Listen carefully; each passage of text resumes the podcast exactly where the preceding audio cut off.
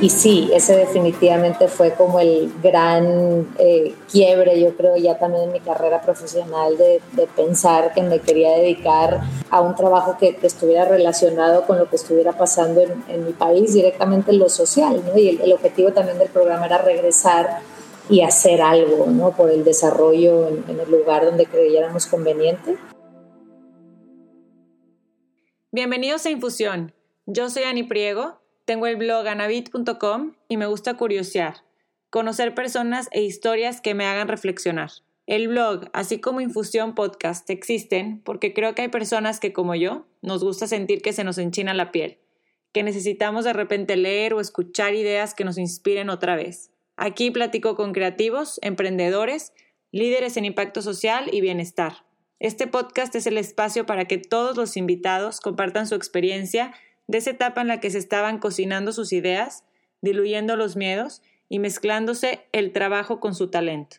En este episodio de Infusión, fue el, mensaje de la política de Miguel desde el principio, lo cual comparto completamente y me parece eh, lo que hay que hacer y lo responsable, que es precisamente no llegar como llegan típicamente los gobiernos y decir todo se estaba haciendo mal, todo está mal, lo tenemos que cambiar para nada, ¿verdad? La, digamos que la primera instrucción fue lleguen a ver, obviamente a conocer el equipo, a conocer las iniciativas y lo que sirve y se estaba haciendo bien, claramente no dejar de hacerlo, ¿verdad? Entonces, lo que sí es, es esto, es construir un verdadero modelo de seguridad.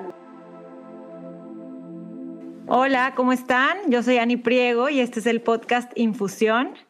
Hoy voy a platicar con Patido Beso, una amiga muy querida, una mujer con una carrera admirable.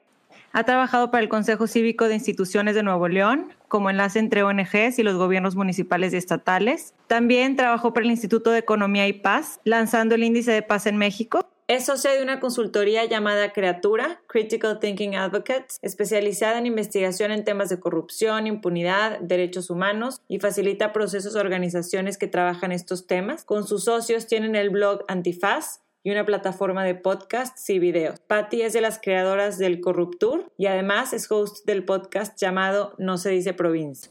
Y hoy trabaja dentro de la Secretaría de Seguridad Pública y Vialidad del municipio de San Pedro Garza García en el estado de Nuevo León, en México, a cargo del área de prevención del delito. Patti, muchas gracias por estar aquí. Ani, muchas gracias a ti por el espacio, por compartir esta idea. Eh, me va a encantar escuchar tu podcast. Hasta que se nos hizo, yo escucho tu podcast y ahora tú eres invitada a, a esta novedad mía. Eres de las primeras que se me vino a la mente con quien quiero platicar, saber un poquito más de todo esto que yo sé porque platico contigo, pero un poquito más a fondo. Te quiero llevar un poquito atrás, Pati, a ver si puedes hacer memoria y recordar de tu infancia en Monterrey, en San Pedro. ¿Algún momento como que empezaste ya a tener más conciencia de temas sociales, políticos, alguna injusticia, algo que te acuerdes así de de niña o ya un poco más joven que te haya marcado? Pues sí, me acuerdo de dos cosas en particular. La primera es que mm, desde chica yo veía cómo mis hermanos iban a, eh, a un seminario, participaban en una organización que se llama C Líder. Eh, que se fundó hace ya muchos años aquí en Monterrey. La idea era pues tratar de transmitir ideas justo de responsabilidad social, liderazgo, como conciencia de, de lo social em, en chavos de secundaria. Entonces era un seminario anual, los veranos, en los que se invitaba eh, pues a grupos de jóvenes que, los identificaban las escuelas y, y, bueno, era ir a pláticas, era como un campamento de verano, ¿no? Y conectar también, venía personas de todo el país, entonces era muy divertido. Yo veía como mis hermanos eh, pues eran parte de este grupo y les gustaba mucho ir, ¿no? Y eventualmente a mí me tocó ir y creo que fue eh, un lugar donde hice también grandes amigos y amigas eh, y, claro, fue tener esa conciencia, ¿no? De, pues empezar a involucrarme en lo que estaba pasando en el país. Y la segunda, que siempre recuerdo con, con claridad, fue cuando estaba en la prepa, yo hice prepa en la UDEM y bueno, como todos lados había que hacer unas horas de servicio social. Y a mí me tocó ir eh, a una casa, eh, no recuerdo el nombre, pero estaba, me acuerdo que a la vuelta de la prepa del TEC, eh, y eran unas monjas las que cuidaban esa casa y estaban niños con discapacidades, muchos con malformaciones de nacidos y pues abandonados, ¿no? me acuerdo todavía y, em, del sentimiento, ¿no? De llegar a ese lugar, como lo difícil y lo triste. Em, y me acuerdo además que desde ahí se veía la prepa del TEC, desde esa casa, ¿no? Y para mí era como muy fuerte ver ese lugar que estuviera sucediendo eso y que desde ahí se podía ver la prepa del TEC de Santa Catarina, ¿no? Entonces, creo que esas, esas cosas en lo particular me, me marcaron también. Eh, eh, pues participé en algunos grupos religiosos y creo que eso también siempre, bueno, pues el, típico eh, servicio social o apostolado, como le llaman, un sábado de ir a dar catecismo, todas estas cosas que te acercan probablemente a situaciones que, eh, pues que la misma escuela tal vez no lo hacen. Creo que ahí fueron como los, los pequeños cambios, ¿no? Cosas que empecé a, a notar estudiaste ingeniería para, para escoger esa carrera. ¿Qué, ¿Qué, tomaste en cuenta o en qué te basaste? pues mira, yo siempre digo que escoger carrera a los 18 años es como eh, algo un poco sin sentido. Eh, a los 18 años uno, digo, salvo personas que lo tienen muy claro y me parece padrísimo, ¿no? Hay gente que tiene mucha vocación desde pequeño por algo, eh, pero creo que no es la mayoría de la gente, ¿no? Y y bueno, creo que son cosas que te van pasando. Claramente el ejemplo de quien ves en tu casa, mi papá y mi hermano, el mayor, son ingenieros. Eh, yo la verdad no lo tenía tan claro, solo tenía muy claro que quería estudiar en el TEC porque en ese momento eh, bailaba y quería ser parte de la compañía de danza del TEC. Pero entonces en la prepa, también recuerdo eso muy bien, tuve una maestra buenísima de física y pues que alguien eh, haga la física divertida es como algo muy particular, ¿no? Muy buena maestra. Y me acuerdo que dije, pues ya está, ¿no? Me gustan los números. Em, y quería estudiar el TEC. Dije, pues estoy ingeniería, ¿no? Y la verdad que fue, fue muy divertido. Eh, creo que fue una muy buena decisión eh, en ese momento. ¿Cuáles eran tus hobbies durante esos años?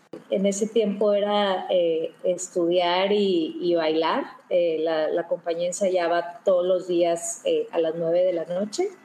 Em, y bueno, la carrera también retadora, ¿no? Ese momento eh, sí había, me acuerdo, clases y cosas que eran difíciles, pero también muy divertido y creo que ahora que lo pienso en retrospectiva, eh, todo un tema, ¿no? Que era una carrera de, de 250, la más grande en el TEC y solo como 35 mujeres de ese grupo. ¿no?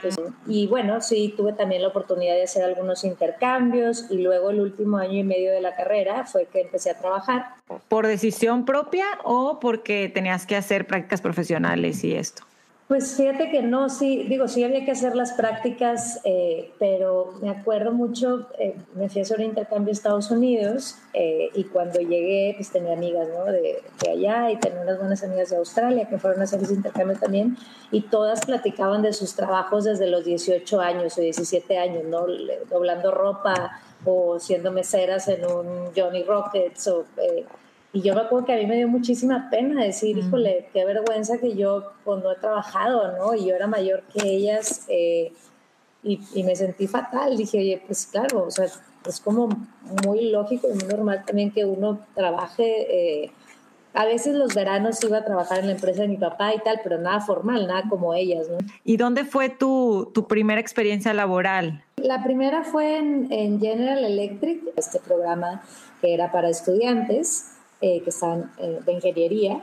Y, bueno, así fue que, trabajé un año y medio y me, la verdad que fue una muy buena experiencia eh, laboral y personal, pero también ahorrar dinero y luego hacer otro intercambio en verano con eso. Y, y sí, fue de, de, las cosas que me marcó también ¿no? a esa edad. ¿Y te querías quedar ahí? ¿Querías terminar al graduarte? ¿O cuáles eran tus planes en ese momento? No, fíjate que yo al, al graduarme de la carrera tenía muy claro que me quería ir de Monterrey, que quería buscar alguna oportunidad en algún lado y así precisamente eso sí fue suerte eh, completamente. Yo creo que como un mes antes de terminar la carrera vi en una página por ahí perdida del TEC eh, una beca para un programa en, la Universidad de Georgetown. Em, en y bueno, Washington, D.C. En Washington, D.C., sí, era una beca 100% para latinoamericanos em, para ir a esa universidad, hacer un programa intensivo de cinco meses, eh, precisamente lo que tuviera ver temas de liderazgo político, responsabilidad social. Era un programa intenso en la universidad en la que teníamos clases durante la mañana y la tarde con profesores de allá y luego nos íbamos a embajadas, organismos internacionales, etcétera.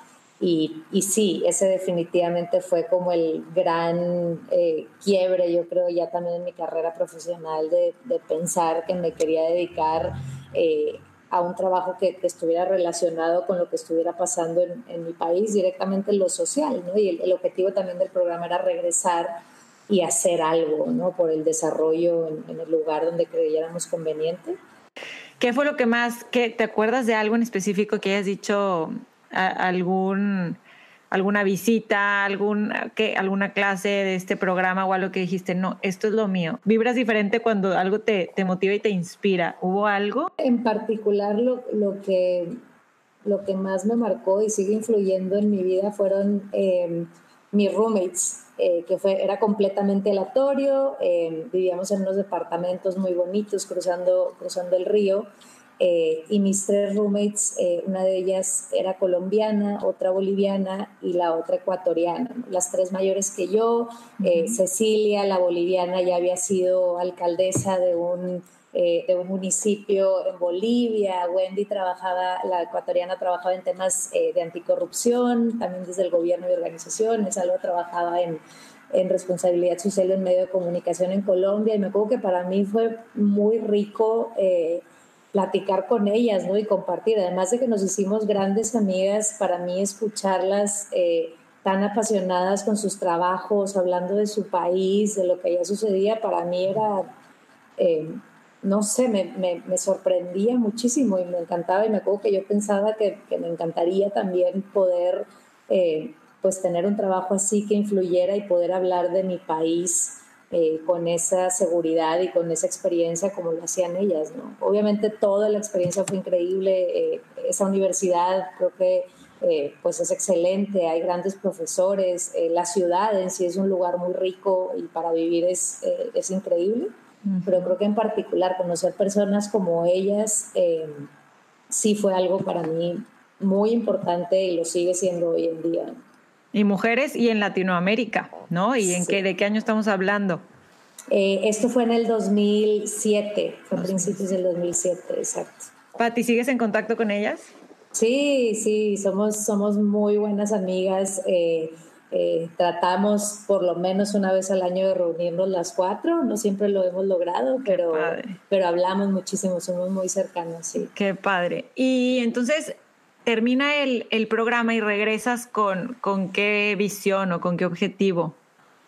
Bueno, justo ahí conocí a, otros tres mexicanos, eh, también de Monterrey, eh, bueno, un chilango y los, los demás de Monterrey, y tuvimos igual la gran suerte eh, de coincidir con, con, dos empresarios de aquí de Monterrey que tenían ya ganas también de empezar una organización. Eran justo los años en que empezaron a pasar cosas eh, relacionadas con la violencia aquí en Monterrey y ellos tenían como mucho la inquietud, eh, no solo por eso, sino de decir, oye, ¿por qué no hacer un proyecto en el que resaltemos también historias positivas, creativas, inspiradoras eh, de lo que está sucediendo aquí? Y entonces, bueno, nos encontramos totalmente por casualidad y empezamos una organización que se llama PACES, que hoy en día sigue viva. Eh, organizábamos foros en que se fueran a presentar proyectos, eh, nos daban espacio en los medios de comunicación para hablar de estos de estas historias, hacíamos concursos de fotografía, eh, y bueno, era un proyecto pequeño, como hasta cierto punto inocente, pero sigue vivo, ¿no? Después de todos estos años y sí creo que, pues que sigue, sigue dando, ¿no? Sigue habiendo oportunidad para este tema hoy más que nunca. Claro. Claro. ¿Y tú cuál era tu labor que desempeñabas tú en Pases?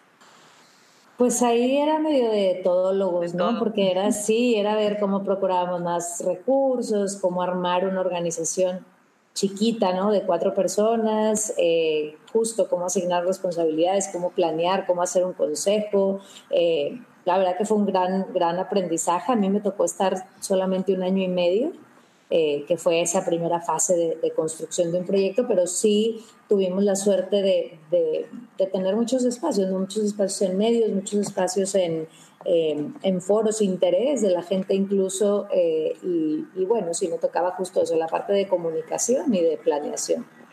Y ahí empiezas también a conocer más organizaciones sociales en, en Nuevo León. Exacto, esa fue también como la primera puerta de entrada, ¿no? Porque lo que queríamos era precisamente aprovechar el espacio en medios o en, eh, bueno, las redes todavía no eran lo que eran hoy claramente, ¿no? Pero eh, aprovechar ese espacio para darle cabida o darle promoción a otras organizaciones de otras personas y precisamente ahí fue esto de, pues inventaríamos, ¿no? Ver que hay muchas que yo no conocía y que en ese momento tuve la oportunidad de conocer. Porque es solo un año y medio, ¿qué, qué te deparaba el destino después. Sí, pues después me entró la inquietud otra vez de irme de Monterrey un tiempo, de estudiar la maestría. No sé si, si tan chica ahora que lo pienso igual en retrospectiva como que sea lo mejor, pero así fue y bueno, fue una gran decisión. Me, me fui a Madrid, al Instituto de Empresa, a estudiar esta, esta, em, esta maestría y, y bueno, estuve un poco más de un año allá y por eso dejé ese trabajo en Pases, ¿no? porque creía que era momento para mí de, estudiar una maestría. ¿Y cómo eliges cuál? Híjole, igual, como la verdad es que luego así son las decisiones en mi vida. Este, mi hermano en ese entonces vivía en Madrid y fui, eh, fui unas vacaciones de Navidad eh, y me acuerdo que me encantó la ciudad, me encantó desde que puse un pie ahí, pensé que era no sé, como una ciudad perfecta para vivir y que me encantaría estar allá un tiempo. Y empecé a ver maestrías y esta me gustó, eh, aunque sí, definitivamente la mayoría del perfil del grupo era más... ¿no? de negocios administrativos del mundo empresarial, había algunas compañeras también que trabajaban en organismos internacionales y organizaciones. Entonces, luego era interesante el debate, ¿no? Yo era siempre ahí la que estaba hablando de, de otros temas o, tratando de pensar en otras cosas. Eh, pero fue así, ¿no? La verdad fue un tema también de vivir en esa ciudad, de, que me pareció que, eso podía venirme bien y, así fue. ¿Alguna experiencia allá que te haya dado más claridad de hacia dónde ir o tú te fuiste como abierta a, ver qué seguía, ¿no? No, es una muy buena pregunta. Sí, tenía claro que, quería que siguiera siendo en lo social, ¿no? De hecho, estando allá... Eh, apliqué a varios organismos internacionales eh, en Washington, lo uno se dio, pero ya no me pude ir, no me daban los tiempos y tal. Eh, pero no, yo creo que en general iba muy con la mente abierta, por lo menos tenía claro que quería estar ese tiempo allá eh, y luego regresar y sabía que probablemente regresando iba a ser difícil encontrar un trabajo así en una organización es lo que me gustaba porque pues no tenía tanta experiencia ¿no? al final del día y así fue un poco ¿no? Eh, regresando trabajé eh, un año en la empresa eh, familiar con mi papá y la verdad es que me acuerdo que no me gustaba ¿no? definitivamente eran temas comerciales y este pero justo ese tiempo me permitió buscar y buscar lo que me, que me gustara eh, y creo que resultó bien, ¿no? Tuvo que ser en el momento que fue y luego ya encontré el trabajo que creo que fue, el, eh, pues digamos, el que ya me encaminó completamente a, a trabajar de lleno en estos temas. ¿Cómo lo encontraste? Eh, pues bueno, en ese momento se relanzó el Consejo Cívico, que es una organización que tiene más de 40 años en, en Monterrey. Miguel Treviño, que ahora es el alcalde de San Pedro, era el director, justo el, eh, el, consejo lo contrató para ser el director, eran, esos sí fueron los peores años para Monterrey, ¿no? Era el 2011 precisamente. En temas de eh, seguridad. En temas de seguridad, en temas de, de violencia, y entonces, bueno, me... Eh, tuve la oportunidad de, de, que me entrevistaran ¿no? para ese puesto y, y creo que eso, ¿no? Mi experiencia de haber trabajado en PASES, de, luego hice un par de cursos en línea porque eran temas que me interesaban del tema de paz. Había hecho un, curso para el TEC en línea cuando estaba en PASES de temas de, construcción de paz. Eh, y justo estaban buscando en el Consejo Cívico hacer un área ¿no? de este tema, de trabajar con las, las organizaciones de aquí del Estado, tratar de, de vincularnos con ellas, de hacer un grupo fuerte que pudiera tener interlocución con el gobierno, que pudiéramos digamos, en, el tema de, combatir la violencia desde distintos frentes, ¿no? trabajar con las organizaciones que ya tenían muchísimos años en Monterrey, pues en las zonas más difíciles ya trabajando, ¿no? y era ver cómo el consejo, cómo el área que me tocaba dirigir, pues cómo ayudábamos para que eso sucediera. Y cuando fuiste a la entrevista querías quedar, mi imaginación. Sí, totalmente, yo, yo sabía que era una muy buena oportunidad. Eh, pues que iba, iban a hacer algo grande con esa organización, ¿no? Contratar a más personas, hacer un proyecto ambicioso. Eh, conocer a Miguel en ese momento fue súper interesante, ¿no? Eh, también lo que él había estado haciendo, que él iba a ser el director. Eh, y sí, definitivamente cuando fui dije, híjole, pues ojalá esto sea, ¿no? Yo tenía todo un año, yo así soy, o sea, mandé currículums a todos lados, me acuerdo que eh, pasé varias etapas de un proceso, ya no me acordaba, ahora que te estoy platicando, me acuerdo que pasé varias etapas de un proyecto en África.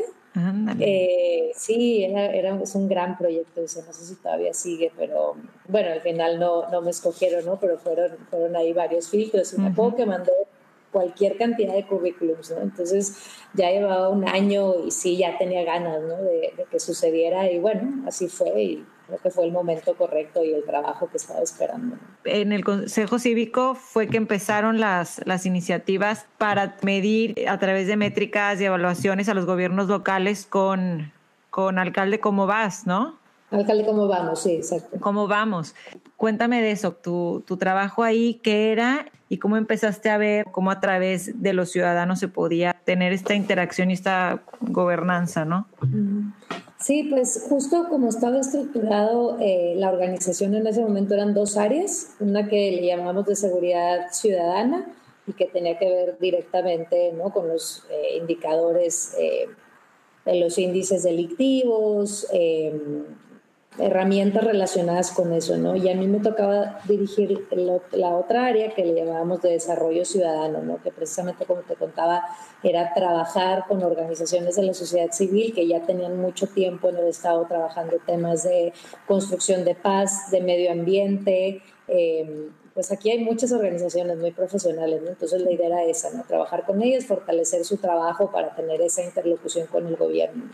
Y este proyecto de alcalde Cómo Vamos fue idea de Miguel, obviamente el referente, el, proyecto de Bogotá Cómo Vamos fue quien empezó con esto, ¿no? precisamente como dices tú, de poner indicadores o tomar ciertas herramientas para medir el trabajo de los gobiernos. ¿no? Desde el Consejo Cívico teníamos muy claro que para nosotros la, la, postura o lo que nos tocaba era, era eso, ¿no? Ser un contrapeso del gobierno en estos temas, ¿no? Fueron años también de mucha corrupción, de mucha incertidumbre en la zona metropolitana de lo que estaba pasando. Entonces, bueno, nos parecía que lo que podíamos hacer mejor era precisamente establecer un sistema, no eran 10 acciones con las cuales íbamos a medir a los alcaldes. Se nos ocurrió también inocentemente que eh, diseñar indicadores iba a ser algo fácil, ¿no? En vez de tomar información que ya existía, nosotros diseñamos esos indicadores, eh, pero fue una buena etapa, ¿no? Los, los, alcaldes creo que lo vieron en ese momento como algo positivo, hicimos varios talleres de capacitación, eh, fue un buen espacio para las organizaciones también de vincularse con los municipios.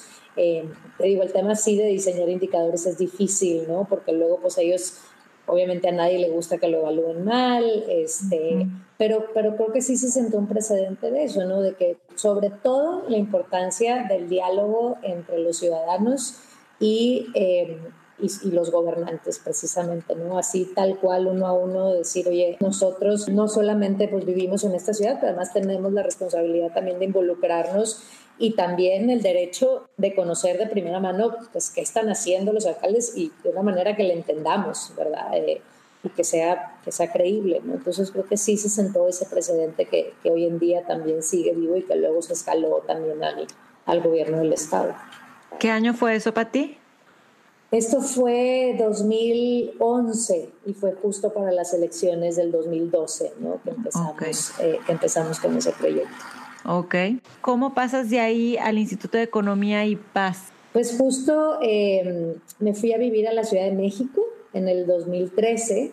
Renuncié al Consejo Cívico, ¿no? Eh, dije, bueno, me voy a ir allá y empiezo a buscar trabajo. Eh, fue también un buen momento, fueron casi tres años muy buenos. Yo también siempre he dicho que en las organizaciones de la sociedad civil es bueno que haya también... Eh, pues digamos que la gente no se perpetúe tanto ahí, ¿no? Porque luego también te, pues te ciclas, a veces ya dejas de ver otras cosas, ¿no? Y para mí era buen momento también de cambiar. Y justo cuando estaba allá, una muy buena amiga eh, me platicó que estaban buscando a alguien para este instituto, que lo que, lo que hace el instituto es, publicar una herramienta, que es el índice de paz, publican a nivel global. Esta organización se fundó eh, y la sede está en Australia. Eh, y bueno, mi jefa estaba en, en, Nueva York y lo que querían era alguien en México porque acababan de lanzar este índice para México que fuera a los estados, ¿no? A nivel local, a presentar la herramienta, a presentar medios de comunicación y sobre todo a nivel local tener vínculos con organizaciones y la academia, gobiernos, etcétera. Y a mí me parecía bien interesante, ¿no? Porque me acuerdo que desde que llegué a la Ciudad de México también tenía esta idea de pues justo de lo local, ¿no? Y de cómo vinculaba lo que estaba sucediendo en Monterrey con lo que sucedía en la Ciudad de México. Entonces, la verdad es que era un trabajo mandado a hacer para mí, ¿no? De ir a otros estados. Tuve la oportunidad de conocer muchas otras experiencias y de ver cómo, cómo hacer puentes o cómo hacer vínculos entre lo que sucede en los estados y la Ciudad de México, ¿no? Que creo que sigue haciendo hoy en día todavía mucha falta.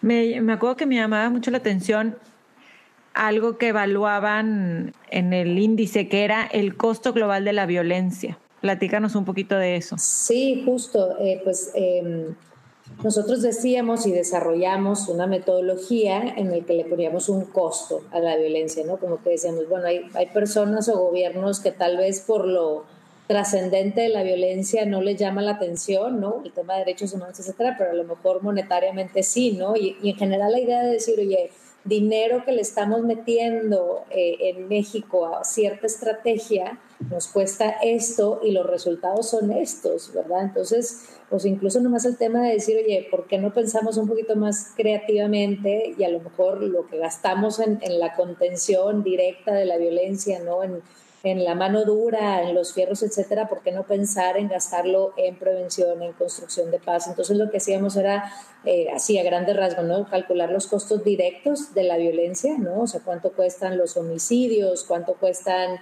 eh, los funerales, ¿no? Las, las cosas tan concretas como esas pero también los costos indirectos, ¿no? ¿Cuánto le cuesta a una familia el sufrimiento, el quedarse sin un padre de familia, sin un salario, todas las personas que están en la cárcel, lo que dejan de producir, otra vez los ciclos de, sufrimiento y eventualmente de violencia o extorsión que viven familiares de, las personas que están privadas de su libertad. Entonces, ahí era donde la cifra eh, pues ascendía muchísimo, ¿no? Eh, casi siempre andaba entre el 13 por, entre el 13 y el 17% del Producto Interno Bruto en México, ¿no? Que la gente se escandalizaba porque es mucho, yo siempre decía que probablemente era más, ¿no? Eh, ni siquiera dimensionamos, ¿no? Lo, lo, que se nos va en, en, en, estas estrategias de contener directamente la violencia, ¿no? Y en, y en la verdad el poco éxito que han tenido, por lo menos en los últimos 10 años. ¿Y qué viste tú en esos cuántos años estuviste, cuántos años lanzaste el índice? Me tocó estar en tres lanzamientos, fueron, fueron casi cuatro años que estuve trabajando en el instituto. Lo, lo, presentaban con Aristegui, con medios de comunicación que te han seguido mucho la pista, que les interesaba mucho este tema, pero platícame el impacto de estos, de estos índices en esos tres años que viste tú. Pues sí, mira, justo como lo acabas de decir, eh, la herramienta era muy mediática, ¿no? Porque básicamente lo que hace es ordenar información, es información oficial. Nosotros no producíamos datos, sino simplemente tomábamos cifras del INEGI, del Sistema Nacional de Seguridad Pública, y lo metíamos dentro de esta metodología y sacábamos el índice, ¿no? Entonces eso mediáticamente número uno es muy interesante porque estás poniendo a, competir a los estados, ¿verdad? Entonces, claramente eso genera noticia. ¿No? Y por otro lado también el tema de, poner lupa sobre los datos en muchos estados, de las oportunidades que había. Eh, teníamos cuidado con el tema de, no ser pues y parte y de no hacer demasiadas recomendaciones, ¿no? Sino simplemente era esto, acercarle herramienta a organizaciones y a gobiernos locales para que fueran ellos quienes... Eh, pues quienes dijeran, oye, nosotros estamos haciendo este proyecto o tenemos esta herramienta o esta alternativa, ¿no? Entonces, precisamente, eh, hablando de eso, el, caso particular de Culiacán, eh, para mí fue muy interesante, ¿no? Nunca pensé que me fuera a tocar ir a Culiacán tantas veces en, en los últimos años. Es una ciudad entrañable, me encanta, además de que se come delicioso.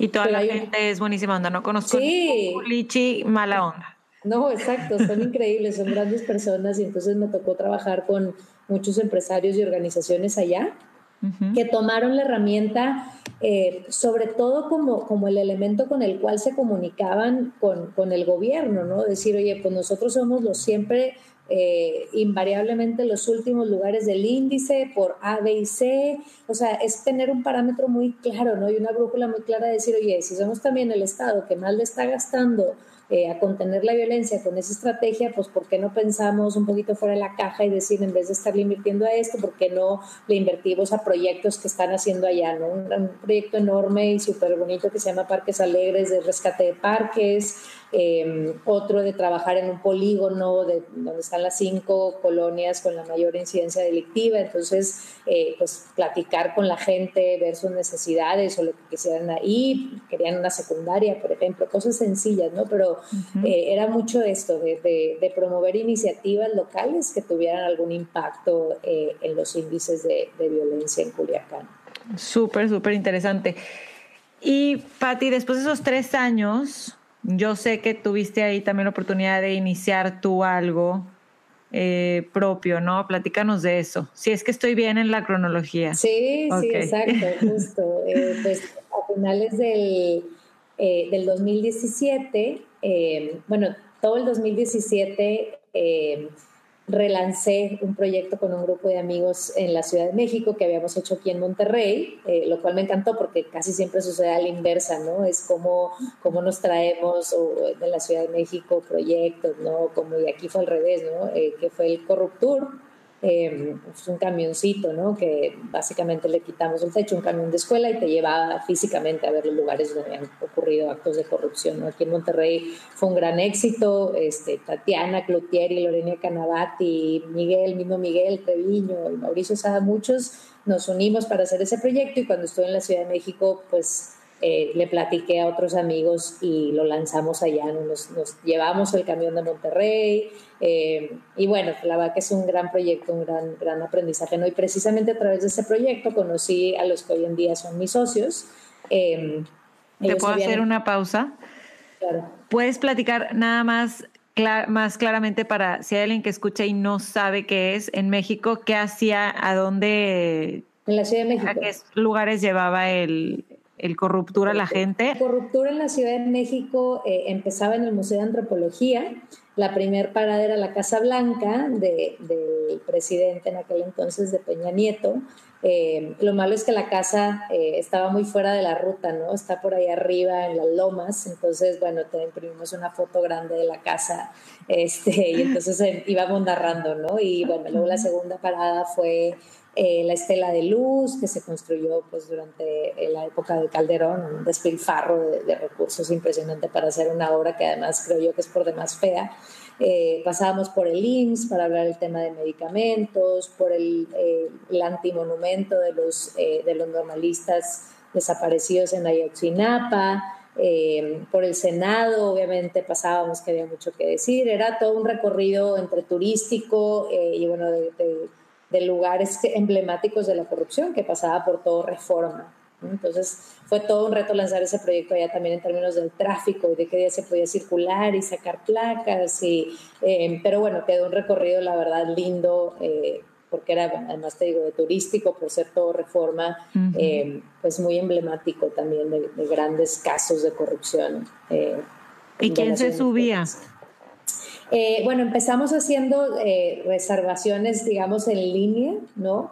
Pero luego fue bien difícil de manejar eso porque llevábamos los domingos a pararnos frente al Museo de Antropología y se llenaba, se llenaba, toda la gente que iba pasando se quería subir, este, Sí, la verdad es que creo que en términos de un proyecto de, estos temas, sí era salirse un poco de lo típico, ¿no? De, yo vengo y te doy mi rollo de por qué la corrupción es mala, a decir, te llevo a pasar por este lugar que ves todos los días, pero que probablemente mucha gente no sabía, ¿no? Y eso también para mí fue gran aprendizaje trabajando en organizaciones que, que, creemos o confiamos mucho en que los medios de comunicación llegan a todo el mundo y la gente se entera. Y claro que no, mucha gente que se subía decía, oye, yo ni sabía que esto estaba pasando, que esto había pasado, ¿no? Obviamente otros casos sí mucho más sonados y conocidos, pero otros que no. Y eso para mí fue un gran aprendizaje, ¿no? Es decir, tenemos que buscar otras formas de comunicarnos, no solamente confiar eh, en los medios de comunicación. No, Entonces, pues, Exacto, ese fue, fue un gran proyecto por ese lado. ¿Sigue o todavía no? No, ya no, la verdad es que es un proyecto muy demandante eh, también, ¿no? Era todos los domingos y traer el pendiente del camión y tal, pero se ha replicado, ya son, eh, en Colombia alguien lo empezó, en Guatemala, en Londres hicieron uno, sí, o sea, para nosotros es un proyecto de decir, bueno, obviamente quien quiera que lo replique, ¿no? Entonces, sí, es una idea fácilmente replicable, lo que pasa es que sí requiere como de mucha talacha, ¿no? Eh, pero justo ahí en ese proyecto fue que conocí eh, a mis dos socios. Eh, entonces, bueno, también fue un, gran resultado de, ese proyecto. Ellos habían empezado ya la consultoría para la cual, hoy estamos asociados, que se llama Creatura, promotora del pensamiento crítico, Critical Thinking Advocates. Y bueno, básicamente lo que hacemos es em, ofrecer servicios de investigación, por un lado, en temas de corrupción, impunidad, derechos humanos, y por otro lado facilitar procesos entre organizaciones que trabajan estos temas. Hay muchas fundaciones internacionales que ya tienen interés pues en que las organizaciones que trabajan en el tema de impunidad o las que trabajan en el tema de corrupción o de derechos digitales trabajen juntas, ¿no? Es decir, en vez de que cada quien ande por su lado, eh, ¿cómo hacemos para coordinarnos? Que era un poco parecido al trabajo que, que tuvo en el Consejo Cívico, ¿no? Es un trabajo difícil, ¿no? Porque cada quien tiene su agenda, eh, al final del día pues los recursos son limitados, pero creo que es una apuesta que, que vale la pena cuando hay batallas o temas concretos, ¿no? Que pelear y nosotros, bueno, ofrecemos el servicio de, facilitar esos procesos, siempre decimos que lo hacemos con agenda, ¿verdad? No somos simplemente alguien que pasa la palabra, sino pues como conocemos estos temas también involucrarnos, también hacer las causas nuestras. Y por último, em, tenemos un blog de comunicación que se llama Antifaz, ¿no? y desde ahí hemos tratado de hacer estrategias o herramientas de comunicación. Nos cuesta mucho trabajo, ¿no? Porque siempre estamos acostumbrados a hablar con cierto lenguaje que nadie entiende, larguísimo, este, pero bueno, nos hemos tratado de obligar a, cambiar eso, ¿no? Tenemos podcast, em, tenemos el blog, redes sociales, etcétera, ¿no? Entonces, tratar de hablar estos temas de una manera que sea más atractiva también. Me gusta. He leído varios y sí, muy, muy entendibles y muy digeribles, de específicamente en Antifaz. Pero el podcast no es, eh, no es el de Puentes, ¿verdad? Sí, es ese. Justo ah, eh, precisamente hablando del tema de lo local, ¿no? Yo siempre tengo esa inquietud, decir, oye, ¿cómo hacemos eh, no solo que en la Ciudad de México se sepa más de lo que está sucediendo en los estados, sino entre estados también, ¿verdad? O sea, yo que soy de Monterrey, en Monterrey, pues me interesa lo que está pasando en Culiacán, o me interesa lo que está pasando en Tlaxcala, ¿no? No sé, no, tal vez ese no es el mejor ejemplo, pero ya grabé la Tlaxcala y está muy, está muy interesante. Exacto. Este, entonces, bueno, a mí también me trauma, me da mucha risa el, término de provincia, ¿no? Que, que, es un poco como, pues, la capital y la Ciudad de México y todo lo demás es un masacote que es lo mismo, ¿no? Entonces, bueno, el podcast se llama No se dice provincia. Buenísimo, escúchenlo. Gracias. Lo que hacemos en cada capítulo es precisamente hablar de una ciudad, ¿no? Y de obviamente de las tradiciones, de lo que se come, etcétera, pero sobre todo eh, resaltar o poner luz en proyectos o personas que están haciendo cosas transformadoras ¿no? en su vida diaria o también en, proyectos o colectivos eh, relacionados a estos temas. Muy bien. Y bueno, ahí viene la parte ya un poco más reciente, después de todo el background tan interesante. Tú estás feliz realmente en la Ciudad de México con, con Criatura y pues pensando en que ibas a estar ahí como de lleno, full time, ya por mucho rato, al real. Sí. Y luego, de repente... Y eh, luego vino la democracia. Cuéntanos qué pasó. Pues sí, este, pues Miguel eh, compitió ¿no? como alcalde independiente aquí en San Pedro. Eh, la verdad que cercana ese proyecto porque es, es un buen amigo y, y, alguien con el que he trabajado también mucho estos proyectos. Entonces, bueno, me tocó vivir de cerca todo el proceso, ¿no? Cuando hizo campaña por conseguir las firmas, luego empezar esa campaña que se veía totalmente cuesta arriba, ¿no? Las encuestas eran algo así como que tenía el 9% frente al 45% de la candidata que iba arriba, ¿no? Entonces, como que se veía que eso pues nunca iba a ser, ¿no? Y, ¿Y qué pensabas tú aquí entre nos de, híjole, bueno, vamos a hacer la lucha? Sí, yo pensaba que obviamente la lucha valía la pena, que iba a elevar el nivel del debate, ¿no? En las campañas, o ser un candidato muy ejemplar, este, ¿no? Hacer un cambio a través de eso, eh, pero sí, súper sinceramente nunca creí que, fuera a ganar, ¿no? Eh, remontando ahí de, de, esa diferencia y ganó además por un margen muy amplio, ¿no? Del 11%. Entonces sí, fue una gran sorpresa ese día y me acuerdo que desde ese primer día dije, híjole, este, estoy muy contenta acá, pero no sé, ¿verdad? Por otro lado, eh, es un gran proyecto. Eh, es una persona en la que confío eh, y aquí había una oportunidad también, ¿no? De, intentar hacer algo distinto, de por lo menos posicionar también el tema de cómo se debería de ver o qué, qué cosas no estamos viendo tal vez que podríamos ver para cambiar la realidad, ¿no? Entonces me costó mucho trabajo tomar la decisión, ¿no? Justo como tú lo dijiste, porque estaba muy contenta ya, porque no estaba en mis planes regresar a Monterrey. ¿Qué era lo que, que ¿qué considerabas tú que, podías aportar si, si regresabas a, San Pedro, ¿no? Aparte que, digo, qué mejor, donde naciste, donde creciste y, poder impactar con toda tu experiencia ahí. Pues sí, justo, em, bueno, estuve viniendo a la transición, ¿no? Que para mí además fue una época de, aprender mucho de eso también y de decir, híjole, estos periodos deberían de ser mucho mejores, ¿verdad? De hecho, eh, es mi compromiso, yo digo, ¿no? Que, cuando entregamos esta administración ese proceso sea mucho más claro, mucho más rico, ¿verdad? De verdaderamente transmitir el, conocimiento y los detalles del trabajo, ¿no? Para que quien entra no, no llegue en ceros, ¿no? Y para mí era muy importante participar en esa transición, para yo también un poco eh, pues reconstruir el puesto o el tema que a mí me interesaba, que era el tema de, la prevención, que es otra visión de, la seguridad, de, tratar de participar en eso.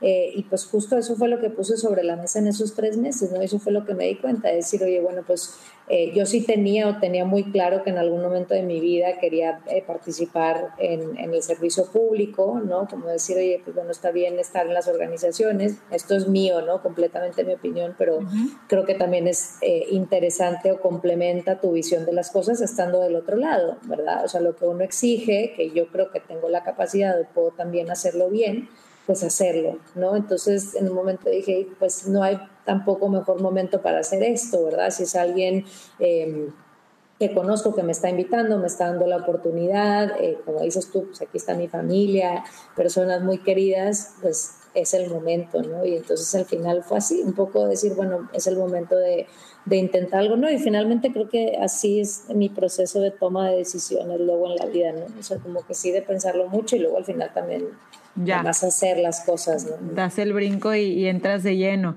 Mm. Y Pati, ¿cuáles han sido algunos de los primeros retos que te enfrentas y las iniciativas que, que están implementando? Platícanos esas dos.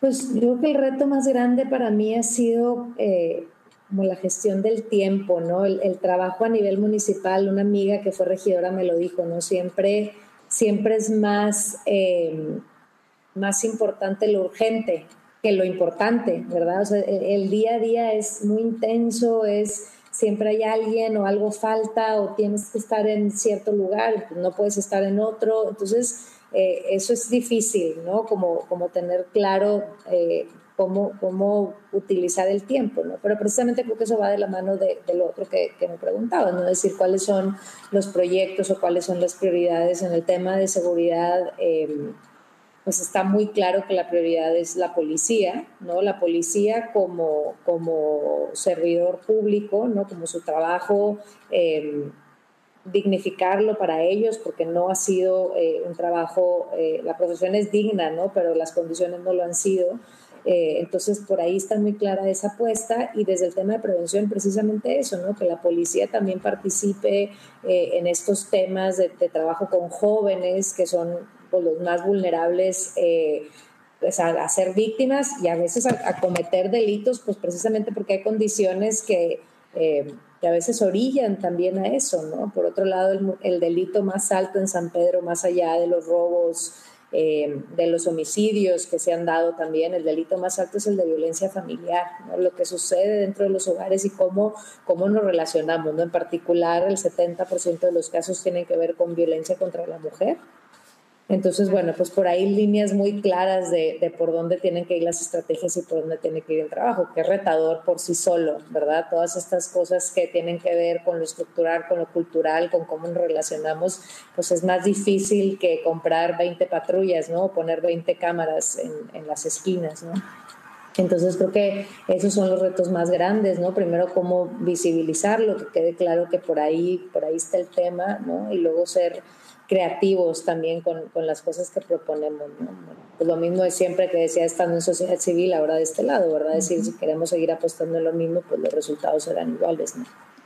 Pati, y de las iniciativas y proyectos, ¿había algunos que, que ya se implementaban que hay que darle seguimiento o realmente no, realmente estás así como, como iniciando desde cero todo o la mayoría? No, no, es una muy buena pregunta. Eh, también eso, eh, digamos, fue el, mensaje de la política de Miguel desde el principio, lo cual comparto completamente y me parece eh, lo que hay que hacer y lo responsable, que es precisamente no llegar como llegan típicamente los gobiernos y decir todo se estaba haciendo mal, todo está mal, lo tenemos que cambiar este, para nada, ¿verdad? La, digamos que la primera instrucción fue lleguen a ver, obviamente a conocer el equipo, a conocer las iniciativas, este, y lo que sirve y se estaba haciendo bien, claramente no dejar de hacerlo, ¿verdad? Entonces, eh, no, para nada te, eh, el mensaje es que estamos haciendo todo desde cero, lo que sí es es esto, es construir un verdadero modelo de seguridad. La verdad es que sí, los últimos 30 años, o por lo menos siendo muy eh, digamos, muy específica la, la política de seguridad de, de, Mauricio Fernández, que fue alcalde varias veces, pues sí no existía mucho, ¿verdad? Era como mucho de, de cosas que escuchábamos, ¿no? Como chismes y los grupos rudos, o sea, no había verdaderamente un modelo de seguridad, ¿no? O decir, esta es la estrategia o por aquí va. Y uh -huh. en ese sentido creo que sí, eh, eh, pues el, secretario de Seguridad, que es Jesús Gallo, lo ha tenido muy claro, ¿no? de, de, ser muy transparente, de decir las cosas como son, lo que está sucediendo, cómo están, eh, y, y, para que la gente también sepa qué esperar, ¿verdad? Y en qué se va a estar trabajando. Me da mucho gusto lo que comentas, porque sí, obviamente cuatro años no es, no es nada, y tú lo estás viendo, es, es muy poco tiempo. Entonces llegar y, na, y cambiar todo, pues no, se, no puede haber un progreso pues a largo plazo, ¿no? Entonces, que, que, bueno, además de innovar, obviamente darle seguimiento a lo que se estaba haciendo y, me da mucho gusto. Yo no lo conozco, pero pues lo, lo, admiro todo lo que está haciendo Miguel y, y luego más sabiendo que están tú y Dinora y, y, Valeria Guerra y gente que conozco en el equipo, bueno, o sea, con estas mujeres en el equipo estoy segura que se, va, que se van a lograr muchas cosas. Y Pati, para no quitarte más tiempo, ¿cómo quieres tú, Patricia de Beso, salir en el 2021? ¿Logrando qué? ¿Cómo te sentirías tú satisfecha? Además de lo que ya platicaste de hacer una transición smooth este, para, los, para el gabinete que, que siga, eh, ¿qué, ¿qué, crees tú que sea así como, si, si está esto, yo me doy por bien servida o te vas satisfecha?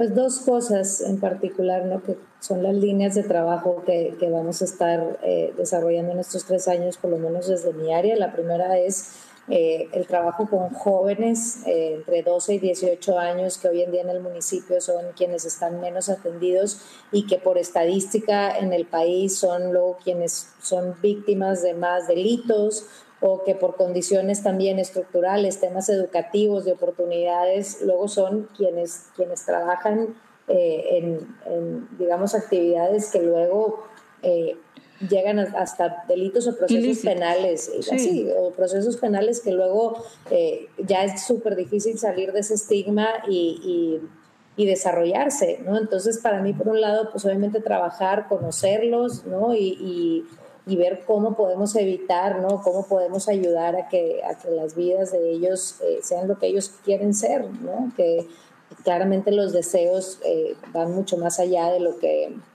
de lo que a veces acaban siendo, ¿no? Precisamente por esa violencia estructural que existe, ¿no?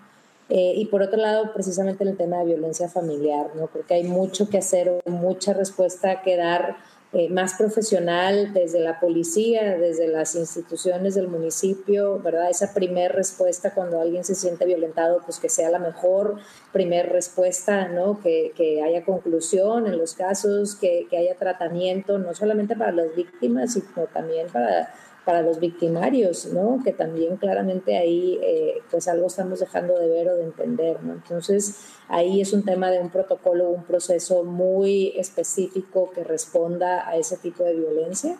Eh, y que hace mucha falta fortalecer, ¿no? Y, bueno, por último, en esos dos temas, creo que el, trabajo de la policía, ¿no? Cómo, ayudamos eh, también a ellos en, en, lo personal, ¿verdad? Como, digamos, como receptores también de la política pública, de que es el funcionario público que más horas trabaja, eh, con no tan buenas condiciones, eh, muchas cosas que, muchas veces no vemos, ¿no? Y, solamente vemos la otra parte, ¿no? Y, creo que hace mucha falta, eh, pues como te decía en mi inicio, dignificar de nuevo esa, esa profesión que es el ser policía. ¿no? Platícanos de las iniciativas que empezaron, la del café, la de, bueno, la cafetería, que lo vi en tu Twitter también. Sí, bueno, eh, una de las iniciativas que, que, lanzamos en conjunto con dueños de varias cafeterías del municipio se llama Café Oficial y básicamente es algo muy sencillo. Quien va a estas cafeterías por 15 pesos puede regalar un café a un policía, ¿no? Entonces hay un pizarrón ahí, eh, en la manga, esta que va en el café, le escriben su nombre, le dejan un mensaje al policía y ellos pueden ir a cualquiera de estas cafeterías a cualquier hora a tomarse este café. Y la idea también, más allá de, solamente compartir o regalarles un café, es también encontrarnos con ellos en otros espacios, ¿no? Y tener la oportunidad de saludarlos, eh, de crear más comunidad. Los dueños de los cafés siempre dicen que, bueno, justo en las cafeterías, por, como por costumbre, ¿no? Que va la misma gente a las mismas horas, pues ya te conoces, ¿no? A veces luego ya también de nombre o hasta eh, por lo menos hay mucha más cercanía, tal vez confianza, porque es una persona que ves regularmente. Entonces, eso nos gustaría eh, propiciar. Y por otro lado, eso de eh, el tema de, de, mejorar las instalaciones donde los policías comen, donde hacen ejercicio, eso, eso era urgente, ¿no? Definitivamente las condiciones, la infraestructura que tenemos hoy en día en el municipio no tienen nada que ver con pues con los estándares de este municipio, ¿no? Que, que, son altos en la mayoría de los lugares y los policías no gozaban de, ese privilegio, ¿no? Entonces, la idea es eh, empezar también por dignificar los espacios donde trabajan y donde descansan y donde comen, ¿no? Entonces, eh, se va a crear, se va a construir un nuevo edificio, una nueva academia para la policía, que los espacios sean del nivel, ¿no? Que, que, que queremos, ¿no? Y que ellos se merecen también. ¿Y cómo lo sientes? ¿Cómo, cómo sientes este cambio para ellos? Me, imagino que, que, ha de ser como, pues han de estar muy agradecidos, pero al mismo tiempo, pues muy, muy merecido, lo tienen, o sea, era muy necesario. Yo creo que es, exacto, es eso, es otra vez, eh, pues, eh, devolverles palabra, ¿verdad? Escucharlos, eh, cómo estaban viviendo las condiciones de trabajo, eh, cómo se habían sentido estos últimos años, si hay ciertas barreras que romper, por ejemplo, el tema de las cafeterías, pues no estás acostumbrado ¿no? A, a, ir a estos lugares y nos han dicho que a veces se sienten incómodos o a veces, pero, pero justo a mí me da mucho gusto la respuesta de la gente de... Eh, de creer en esta apuesta, ¿verdad? De decir, pues sí, es el policía quien debe estar en el centro de la seguridad del municipio, ¿no? Entonces creo que es un cambio que también va a ir ocurriendo poco a poco, ¿verdad? No va a suceder de la noche a la mañana, pero sí creo que es algo que, que ha funcionado, ¿no? Por lo menos en estas primeras iniciativas.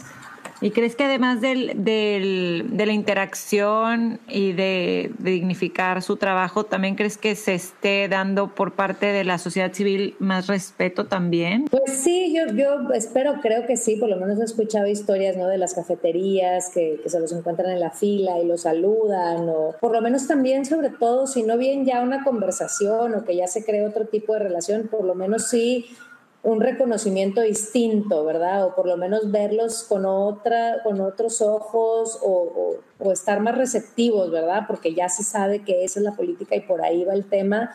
Eh, por lo menos creo que ya, ya se volvió a poner eh, sobre la mesa o eh, también en el reconocimiento de todos, ¿verdad? Que ahí están, que, em, que además de, de, que nosotros esperemos que hagan un buen trabajo, pues nosotros también eh, participar en ese proceso de, de, la profesionalización y de, de, condiciones más dignas de trabajo. No sí creo que por lo menos hay mayor reconocimiento del tema. Muy bien, Pati, muchísimas gracias. Para cerrar, una recomendación o un local tip de, de Monterrey y vámonos, pues viví, ya que viviste en México también, dinos uno, uno en Ciudad de México, para los que escuchan también ahí. Puede ser lugar, restaurante, tienda, algo que te guste y que frecuentes. Monterrey, Tacos Mode.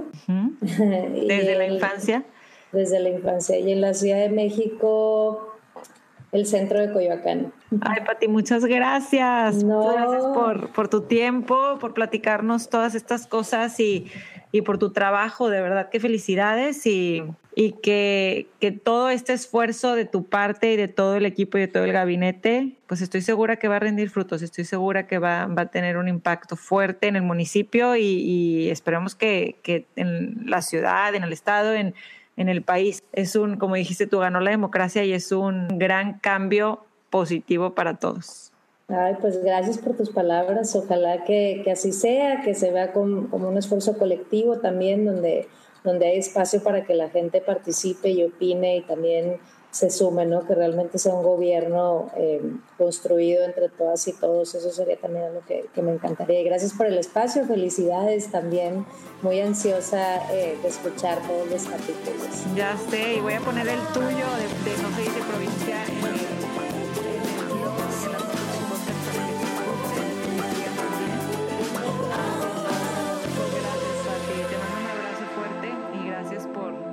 darte el tiempo para infusión. Qué buena plática tuve con Patti. La verdad es que es esas personas que, de esas amigas y de esas mujeres que siempre que platico con ellas me dejan algo y me, me inspiran y me motivan a ser mejor y a aprender y a leer y a, y ayudar de la manera que pueda. Si este es el primer episodio de Infusión que escuchas, espero te haya gustado. Si es así, por favor compártelo con tus amigos, con alguien que creas que le puede interesar esta conversación. A ti que ya eres parte de la comunidad de infusión, gracias, gracias por seguir escuchando. Cada vez son más personas en México y en algunas ciudades de Estados Unidos, así que gracias por el apoyo. No te olvides de seguir a Infusión en Instagram, está como arroba Infusión Podcast, y de suscribirte en Spotify o en iTunes para que te llegue una notificación cada vez que haya un episodio nuevo.